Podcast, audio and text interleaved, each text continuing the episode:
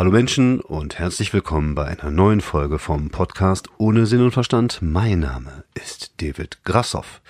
Ihr fragt euch sicherlich, äh, Junge Junge, warum ist der Grasi heute so nasal? Und äh, es liegt daran, ich äh, habe tatsächlich mit Mühe und Not eine Männergrippe überlebt. Ich, ähm, es hat mich irgendwie Sonntagabend Nachdem ich den Podcast der letzten äh, Woche geschnitten hatte, hat es mich äh, dahin gerafft ich hatte Montag keine Stimme, Dienstag ging es eher bergab und so ab Mittwoch ging es langsam wieder bergauf. Momentan befinde ich mich in der Phase, in dem der Körper sich halt des ganzen Rotz entledigt aus allen möglichen äh, möglichen Körperöffnungen kommt der Rotz gerade raus. Ich wünsche euch guten Appetit, falls ihr gerade dabei seid zu essen, zu frühstücken oder irgendwas zu schnabulieren.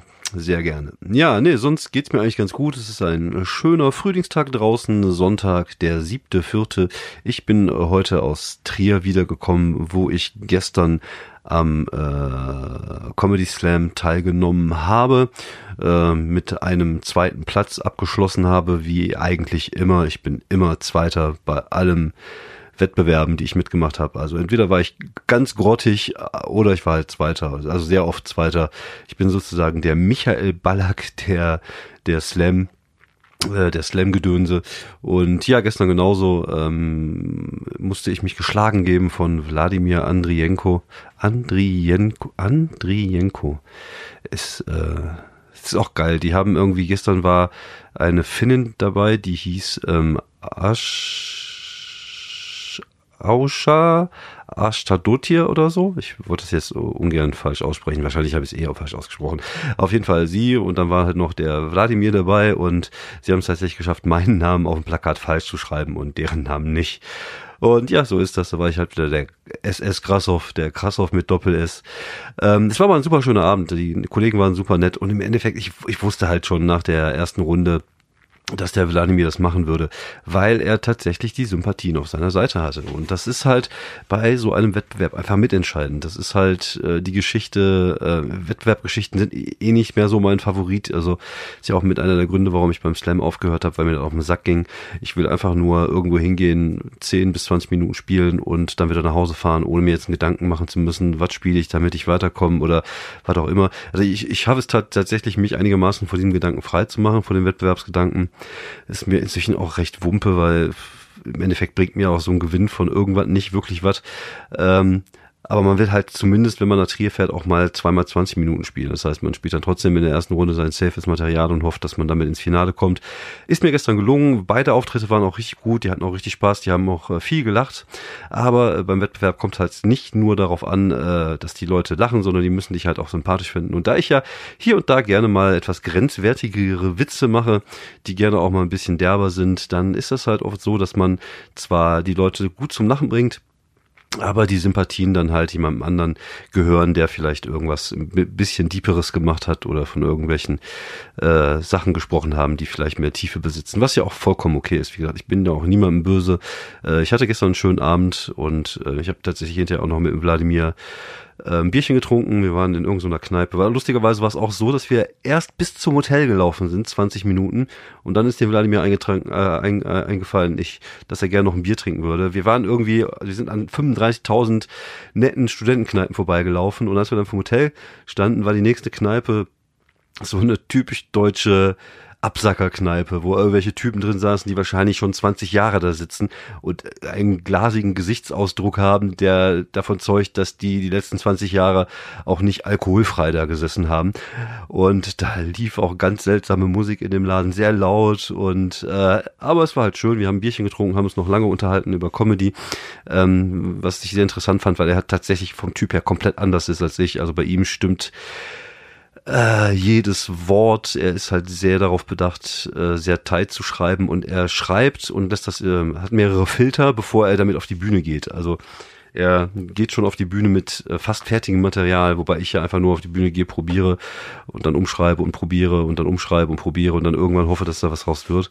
Er geht, hat eine komplett andere Herangehensweise, ist dafür ein bisschen weniger spontan auf der Bühne, hat natürlich dann nicht so die Möglichkeit, äh, ja, so zwischendrin halt irgendwas zu machen, was ihm gerade so in den, in den, durch den Kopf geht oder was halt so die Atmosphäre gerade hergibt. Aber es hat halt halt, wie gesagt, alles seine Vor- und Nachteile und äh, gestern Abend hat's ja gereicht, hat auch äh, super gut funktioniert, ist auch gut angekommen bei den Leuten. Und habe mich auch gefreut für ihn, weil es halt einfach echt ein nicer Dude ist. Und äh, ja, ich habe den zweiten Platz gemacht, bin zufrieden, hatte einen schönen Abend. Äh, Hotel war auch ganz äh, fluffig, obwohl ich äh, in fremden Betten eigentlich oft nicht so wirklich gut pennen kann. Aber es war alles in allem äh, ein schönes, nettes Wochenende, beziehungsweise ist es ja noch Wochenende, aber es äh, war ein schöner, netter Ausflug nach Trier. Äh, die Show kann man sich auf jeden Fall geben, falls ihr da aus der Gegend kommt. Fahrt gerne mal dorthin. Und äh, ja, wir haben uns gestern auch ein bisschen äh, unterhalten über, über verschiedene äh, Dinge, hauptsächlich was mit Comedy zu tun hat und halt auch über so äh, ja so Auftritte, die man eigentlich gar nicht machen möchte. Und da hatte ich auch wieder meine meine meine Weihnachtsfeier Gala Geschichte. Ich habe ja ich, ich werde ja immer gefragt so, warum machst du denn sowas nicht so Galas, Weihnachtsfeier und und Firmenfeiern, weil da kann man echt ordentlich Asche verdienen. Und da gibt's halt zwei Gründe, warum ich das nicht mache. Zum einen passt es halt nicht zu mir und ich glaube, ich passe auch größtenteils nicht zu denen. Und äh, zweite Teil, ich habe da einfach keinen Bock drauf, weil ich mache das ja tatsächlich, weil ich da Bock drauf habe und äh, ich will ja Spaß dabei haben. Und die paar Sachen, die ich in die Richtung gemacht habe, die waren halt oft eher nicht so prall. Ich weiß, ich war mal bei einer Weihnachtsfeier von so einer IT-Klitsche und ich kam direkt nach den Flamenco-Musikern. Das ist natürlich schon geil. Da sind dann irgendwelche Leute da, Bamboleo, Bambolea. Und dann kommst du und versuchst irgendeinen Wortbeitrag zu machen. Und es waren halt auch teilweise echt so ganz fiese IT-Typen. Und äh, es hat einfach keinen Spaß gemacht. Und noch schlimmer war das zweite Mal auf einer Weihnachtsfeier. Da bin ich gebucht worden für so eine Zeitarbeitsfirma. Ich glaube, das ist irgendwie zwei Jahre her. Und da sollte man auf ein Boot. Das heißt auch keine Fluchtmöglichkeit. Und das war halt so ein, so ein Cruising-Boot. Ich glaube, in Köln war das, oder Düsseldorf, bin mir gar nicht mehr sicher. Ich glaube, Köln war das. Und da bin ich gebucht worden. Kollegin Sandra Wiener war dabei. Und wir waren dann irgendwie um 8 Uhr auf dem Boot. Das hieß, die Leute kommen dann so neun, um neun, nachdem sie eine Kneipentour gemacht haben. Das heißt, die haben schon ordentlich vorher gebechert. Und dann sollte eigentlich die, die Chefs sollten irgendwie so eine Viertelstunde was erzählen. Und dann sollten wir kommen und dann sollte Essen kommen. Und äh, die kamen um neun, die Chefs haben eine Dreiviertelstunde erzählt und die haben halt keine geilen Sachen erzählt, wie gut es der Firma geht und so, sondern irgendwelche Daten sind dann geklaut worden und dann wollten sie jetzt irgendwie den, den, den, den Leuten das Internet für privat sperren und nur solche Sachen. Und die Leute hatten immer weniger Bock. Die, die wollten eigentlich nur noch saufen und essen, was ja verständlich ist. Hätte ich wahrscheinlich genauso gewollt an, an der. Ich wollte ich auch eigentlich. Aber und, und dann haben sie, sind sie dann direkt dann zum Essen gegangen und dann irgendwie durften wir dann äh, was machen. Und die Leute haben einfach keinen Bock auf dich und es passt einfach auch nicht da rein. Ich weiß auch gar nicht, was, was für Leute auf die Idee kommen, sowas überhaupt zu buchen für Weihnachtsfeiern. Das, das, du brauchst halt einfach eine vernünftige Location, um Comedy zu machen. Comedy ist halt kein Beiwerk. Das kann ich halt immer nur wiederholen. Und ähm, ich, ich weiß nicht, was, hat, was, was die Leute sich denken. Die sehen dann einmal eine Comedy-Show, das funktioniert, ist auch super witzig, aber auch, weil die Leute natürlich auch da konzentriert auf dich sind. Die wollen halt dich sehen und die wollen halt eine Comedy-Show haben.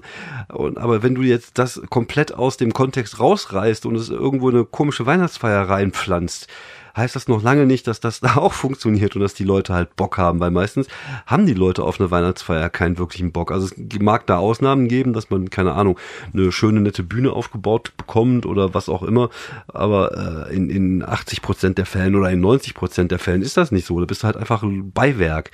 Und ich finde, sowas kannst du machen, wenn du einen Musiker hast, der einfach nur so vor sich hin trällert oder von Mikos auch von, keine Ahnung, jemand, der Ballontiere macht oder jongliert oder was auch immer. Aber Wortbeiträge funktionieren da einfach nicht, weil die Leute müssen auch konzentriert dabei sein. Gerade wenn man Stand-up macht, man erzählt ja auch Geschichten. Und da muss sie ja einfach die ganze Zeit dabei bleiben. Also vielleicht kann ja Witzeerzähler funktionieren. ist halt ähnlich wie Karneval. Vielleicht funktioniert dann Witzeerzähler auch bei, bei einer Gala oder sowas, aber für mich ist es halt einfach nichts. Ich fühle mich dann auch einfach unwohl. Das ist halt auch einfach nicht mein, mein Ding. Also ich äh, vergleiche Comedy ja immer ganz gerne auch mit Musik und es gibt halt einfach so verschiedene Musikrichtungen und es gibt halt Sachen, die passen einfach nicht. Du kannst halt nicht bei einer Gala von Mercedes irgendjemand äh, einladen, der da Punkrock spielt. Das, das passt einfach nicht. Und genauso wenig kannst du mich einladen und ich mache Witze über meinen Sack. Das passt halt einfach nicht. Und äh, ja, deswegen habe ich irgendwann für mich entschlossen, so äh, boah, muss ich einfach nicht mehr haben. Das ist jetzt nicht, klar, ist ein gutes Geld und äh, ja, könnte ich mir vorstellen, dass das auch Menschen Spaß macht, aber ich glaube, mir wird sowas auf keinen Fall Spaß machen. Und deswegen ist, kommt das bei mir auch gar nicht äh, so erst in Betracht, solche, solche Dinge zu machen. Also ich, es hört sich mal albern an, aber ich sehe mich halt auch echt als Künstler. Und ich, ja, ich mache Peniswitze, wobei ich inzwischen auch nicht nur Peniswitze mache. Ich mache auch Schlumpfig-Witze, aber äh, es ist halt trotzdem ein Handwerk oder beziehungsweise ein Kunsthandwerk, was ich da betreibe. Und das ist halt irgendetwas, was aus mir entsteht. Und äh, es ist ja irgendwas, was ich erschaffe durch kreatives Nachdenken oder was weiß ich, wie ich das Zeug irgendwie aus mir raussauge. Das hört sich jetzt auch komisch an. Ähm, aber es ist ja schon so, dass ich mich halt als Künstler sehe und mir, mir macht es halt einfach Spaß, das auch gewürdigt zu bekommen, was man da tut. Und wie gesagt, ich finde, Stand-up-Comedy als Beiwerk funktioniert einfach nicht. Und ich finde das auch bei so Shows, wo dann gegessen werden muss und und dann, ach, lass den Scheiß doch einfach. Und dann wundern sich die Leute manchmal, dass solche Shows nicht funktionieren. Daran liegt es. liegt daran, dass die Leute einfach da sitzen, essen und sich unterhalten und dann kommt dann plötzlich einer und sagt, ja, hier, guck mal meinen Penis. Und da haben die keinen Bock drauf. Und wenn du eine Comedy-Show machst, mach verdammt nochmal eine Comedy-Show. Und wenn er irgendwie was Lustiges mit Essen machen will, hol dir einen Feuerschlucker oder eine Stripperin oder von mir ist auch ein Stripper, um da niemanden zu benachteiligen. Aber äh, Stand-up-Comedy funktioniert in einem Rahmen, in äh, dem es eine, eine Örtlichkeit dafür gibt, es muss eine Location dafür geben, es muss alles irgendwie so stimmen, das Licht muss stimmen, die, äh, die müssen auf dich konzentriert sein, die müssen fokussiert sein, die müssen Bock haben, die müssen wissen, was kommt. Und nur so funktioniert halt irgendwie Stand-up kannst ja auch, du gehst ja auch nicht zu einer Ballettshow und, und, und bietest da Leuten was zu essen an und, und keine Ahnung. Und dann unterhalten sich die Leute, während auf der Bühne irgendwie Ballett getanzt wird. Und das gleiche, den gleichen Respekt, finde ich, sollte man auch Comedians gerne mal entgegenbringen. Ja, es gibt viel Scheiße und ja, die letzten Jahre ist auch viel Scheiße nach oben gespült worden, was Comedy angeht, aber es, es ist halt trotzdem eine Kunstform und es ist halt eine coole Kunstform, wie man an vielen Leuten jetzt inzwischen sieht und merkt. Und äh, verdammt nochmal, respektiert das. Es ist halt äh, ja, Fluch und Segen zugleich, dass man halt einfach nicht sieht, was die Leute da machen oder welche Arbeit da drin steckt, dass die Leute tatsächlich sich auch Gedanken darüber machen. Und wie gesagt, so, so ein Wladimir, der sich da Wort für Wort genau das Ding so hinstellt, dass es funktioniert, das ist halt einfach scheiße Arbeit. Und es ist genauso scheiße Arbeit, sein Zeug zu probieren, damit zu bomben, weil die Leute dich in dem Augenblick nicht mögen oder das nicht funktioniert und so lange dran zu schrauben, dass es funktioniert, ist halt Arbeit. Ja, es ist vielleicht nicht kein Zusammenklöppeln von irgendwelchen Rohren oder keine Ahnung, es ist halt keine körperliche Arbeit, es ist halt aber trotzdem Arbeit und sie bringt auch oft genug Leid mit sich. Und ich finde, das kann man durchaus einfach auch mal so ein bisschen äh, respektvoll behandeln, finde ich. Also Comedy, äh, ja, Comedians, es gibt auch genug Comedians, die wack und hack und wie auch immer sind, aber es gibt halt auch einfach genug Leute da draußen, die sich den Arsch abarbeiten äh, und abspielen.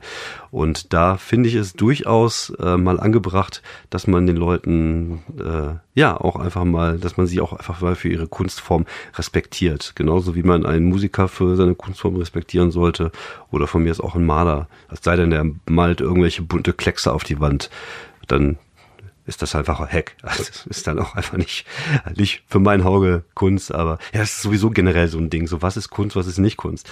Da gibt es Sachen, du denkst dir echt so, mein Gott, so gerade moderne Kunst. So, äh, hat einer eine Puppe äh, auf dem Kopf in die Ecke gesetzt mit dem Aschenbecher auf dem Arsch und das ist dann Kunst, weißt du?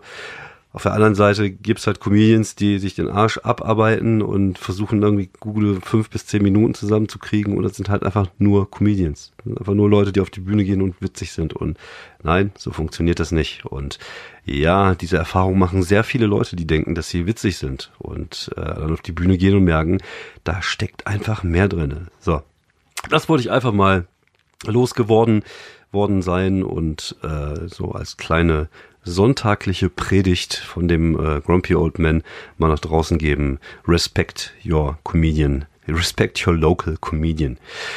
So, Genau, das wollte ich einfach mal gesagt haben. Ähm, was wollte ich eigentlich sonst noch erzählen? Ich hatte mir irgendwas zusammengestellt, aber wie das manchmal in meinem etwas ähm, konfusen Gehirn so ist, äh, kriege ich die Sachen gar nicht mehr so wirklich zusammen, die ich mir eigentlich heute äh, zusammengelegt hatte. Deswegen laber ich es einfach mal ein bisschen weiter. Ich komme direkt mal zu den Empfehlungen. Ich habe jetzt ähm, tatsächlich äh, mir ein paar Sachen wieder angeguckt, äh, weil ich ja krank war und ich konnte halt auch abends nicht äh, nicht äh, nicht weg und ähm, ich habe mir unter anderem angeguckt bei Netflix One Strange Rock. Das ist eine Doku-Reihe, gehostet von äh, Will Smith. Äh, Will Smith, von Will Smith. Wobei, bei dem Typen ist es echt seltsam, oder? Weil ich finde den ja immer noch so unglaublich sympathisch. Und obwohl er Scientologe ist und obwohl man das ja eigentlich nicht gut finden dürfte, so ein aber trotzdem findet man ihn irgendwie sympathisch. Vielleicht ist er ja auch nicht mehr da. Korrigiert mich, wenn ich falsch liege. Aber äh, ist halt einfach trotzdem so unglaublich sympathisch. Und die Show ist einfach super interessant. Es geht halt um unsere Erde und darum, wie viele Sachen äh, auf dem Planeten zusammenhängen. Sie bauen so ein bisschen dieses Bild von, von Gaia, also von einem großen Organismus, der äh, ja, wo alles im Gleichgewicht ist, äh, was der Mensch nicht aus dem Gleichgewicht bringt und wo das eine sozusagen zum anderen führt. Und das ist halt super interessant. Vor allem, was ich halt da sehr, sehr interessant finde, ist einfach die Tatsache, wie, ähm, wie viele Zufälle zusammengekommen sind, ähm, bis der Mensch gekommen ist sozusagen. Das hört sich jetzt auch komisch an. Bis der Mensch erschienen ist auf dem Planeten oder bis der Mensch sich halt entwickelt hat. Weil es, gibt halt einfach so viele Faktoren, die relativ unwahrscheinlich waren. Äh, zum Beispiel, es fängt damit an, damals ist ja dieser große Asteroid auf die Erde gelandet, auf der Erde gelandet, der die Dinosaurier irgendwie äh, zerlegt hat. Und ähm, es ist halt so, der ist halt, glaube ich, irgendwo im Amazonasbecken. Ich weiß es jetzt nicht mehr hundertprozentig. Ich glaube irgendwo Amazonas oder Mexiko. Ich bin mir jetzt nicht mehr so hundertprozentig sicher. Also irgendwo äh, ähm, Mittel, Mittel bis Südamerika ist er ja irgendwie eingeschlagen. Und er ist halt in einer Gegend eingeschlagen, wo unglaublich viel ähm, Schwefel in der Erde war. Und dadurch ist halt super viel Schwefel verdampft, toxischer Schwefel.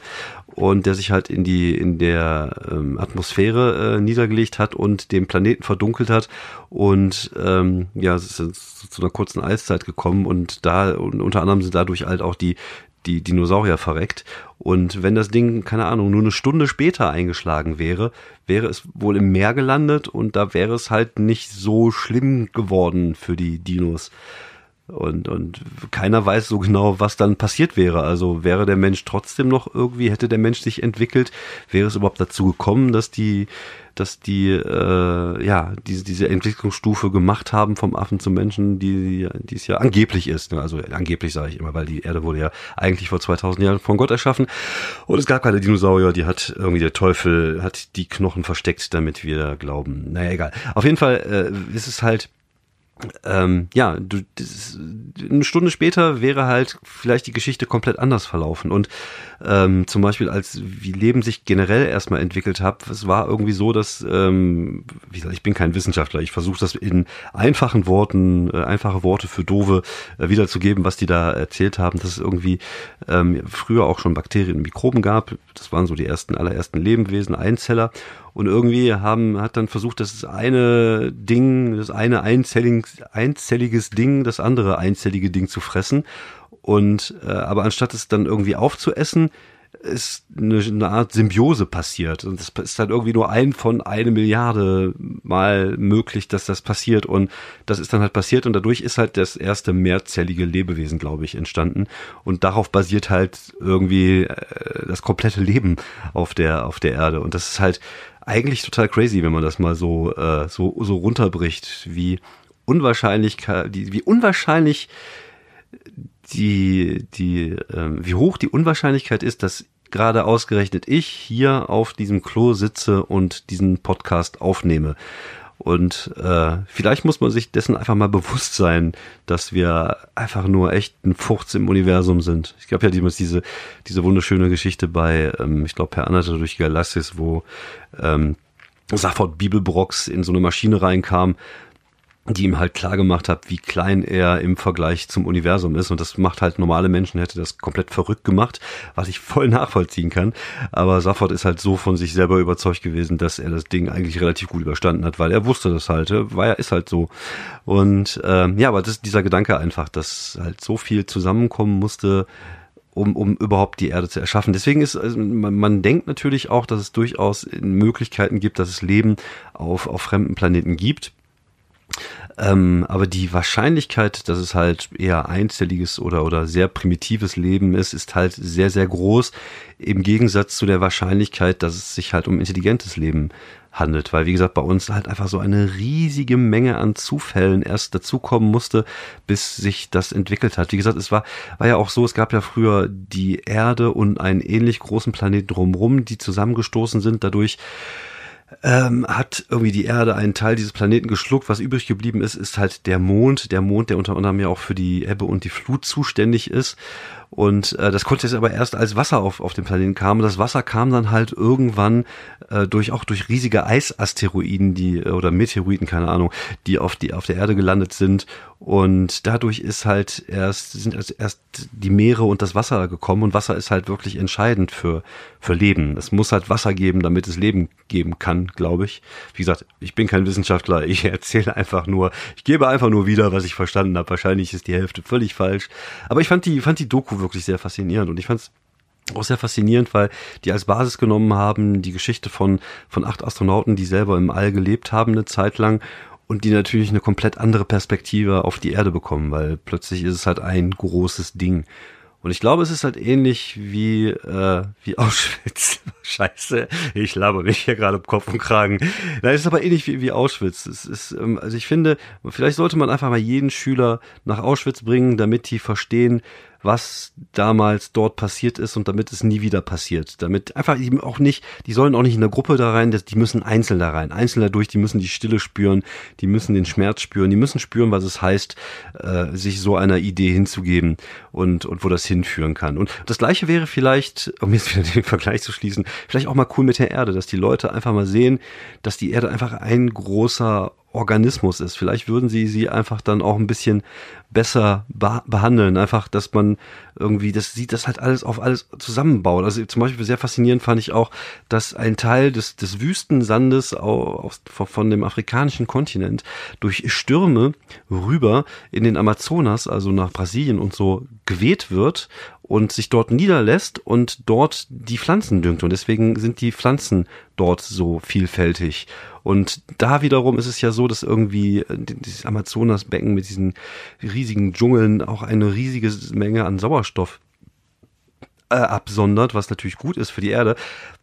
Und früher dachte man ja immer, es, war die, es wäre die Lunge der Erde sozusagen, aber auf der anderen Seite gibt es da so viele Lebewesen, dass die das alles selber verbrauchen, dass die das gar nicht so nach außen geben. Aber es ist halt super faszinierend zu sehen, wie alles mit allem zusammenhängt und dass es halt einfach ein ja, Biokosmos ist und wo alles auf das andere äh, basiert sozusagen und dass man da halt einfach mal ein bisschen vorsichtiger mit umgehen sollte.